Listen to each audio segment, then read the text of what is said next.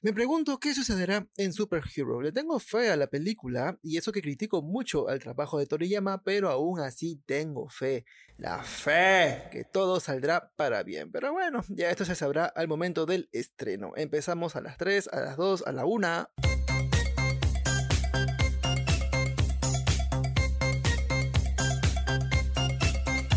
Oli, mis chanchurros bellos. Imagino que estás a la espera del estreno de Dragon Ball Super Super Hero, donde veremos la misma mierda que hace Akira Toriyama, solo que con nuevos efectos y personajes.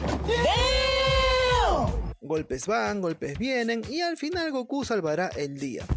Bueno, bueno, en realidad eso último parece que no será así, porque la trama pinta más para Gohan y Piccolo, en vez de para el padre desnaturalizado de Goku.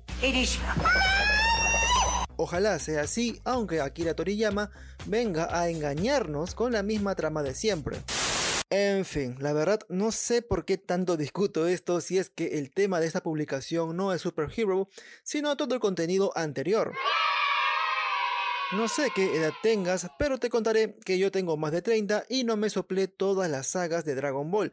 De hecho, abandoné la serie por culpa de Freezer y sus malditos 5 minutos en Namekusei. Pero qué imbécil. Pero bueno, bueno, bueno, eso tiene su propia historia y tampoco es materia de este podcast. Lo que sí es materia es cómo ponerse al día para ver Super Hero en el cine. ¡Ay, qué interesante, March! Cuéntamelo todo.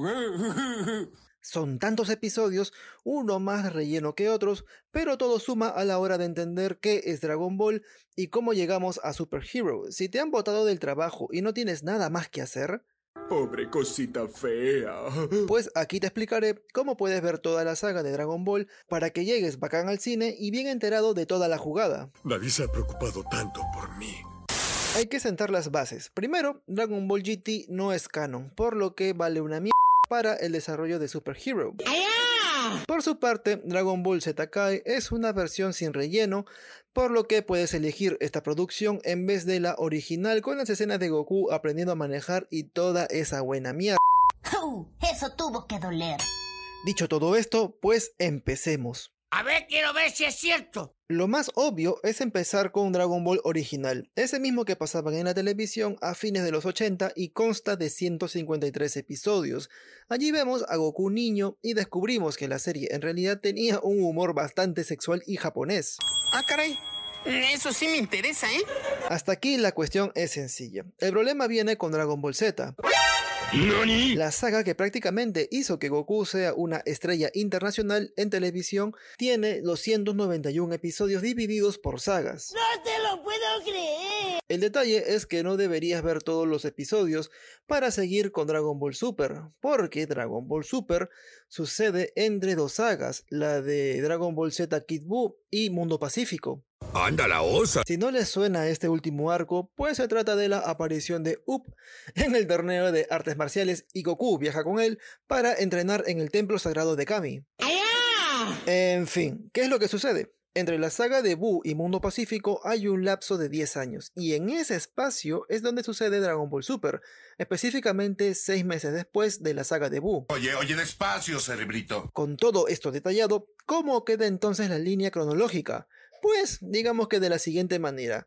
Coge lápiz y papel porque debes apuntar esto para que así tengas toda la imagen bastante clara. Ahora sí viene lo chido. Pues bien, arrancas con Dragon Ball, el original, eso todo chévere.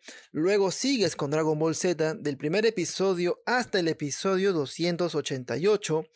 Luego ves Dragon Ball Super y luego vuelves a Dragon Ball Z para ver los episodios 289 y el, hasta el 291 que ya es el final.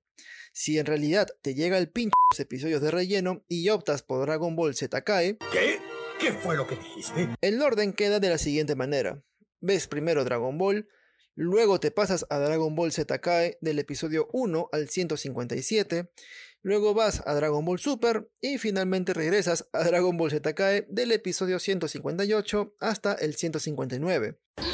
Como habrán notado, faltan las películas canónicas de Dragon Ball, pero eso es lo más sencillo de ubicar en la cronología porque se publicaron en orden. Así que queda de la siguiente manera. Primero ves Dragon Ball, luego te pasas a Dragon Ball Z del episodio 1 al 288, Luego pasas por las películas eh, Dragon Ball Z, la batalla de los dioses. Luego vas a Dragon Ball Z, Resurrection F.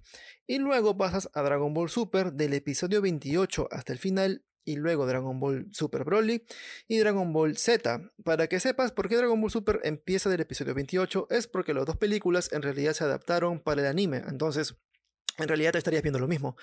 Y deberías arrancar desde el episodio 28 de Dragon Ball Super. Ahora, si miras Dragon Ball Z Kai, con las películas y el anime, el orden es el siguiente. Primero vas a Dragon Ball, luego a Dragon Ball Z Kai del episodio 1 al 157, luego te vas a Dragon Ball Z la batalla de los dioses, luego a Dragon Ball Z Resurrection F, y luego pasas a Dragon Ball Super del episodio 28 hasta el final, esto ya lo expliqué por qué. Y finalmente pasas a la película Dragon Ball Super Broly. Y uff, con esta información ya termino el podcast de hoy. Este momento de mierda.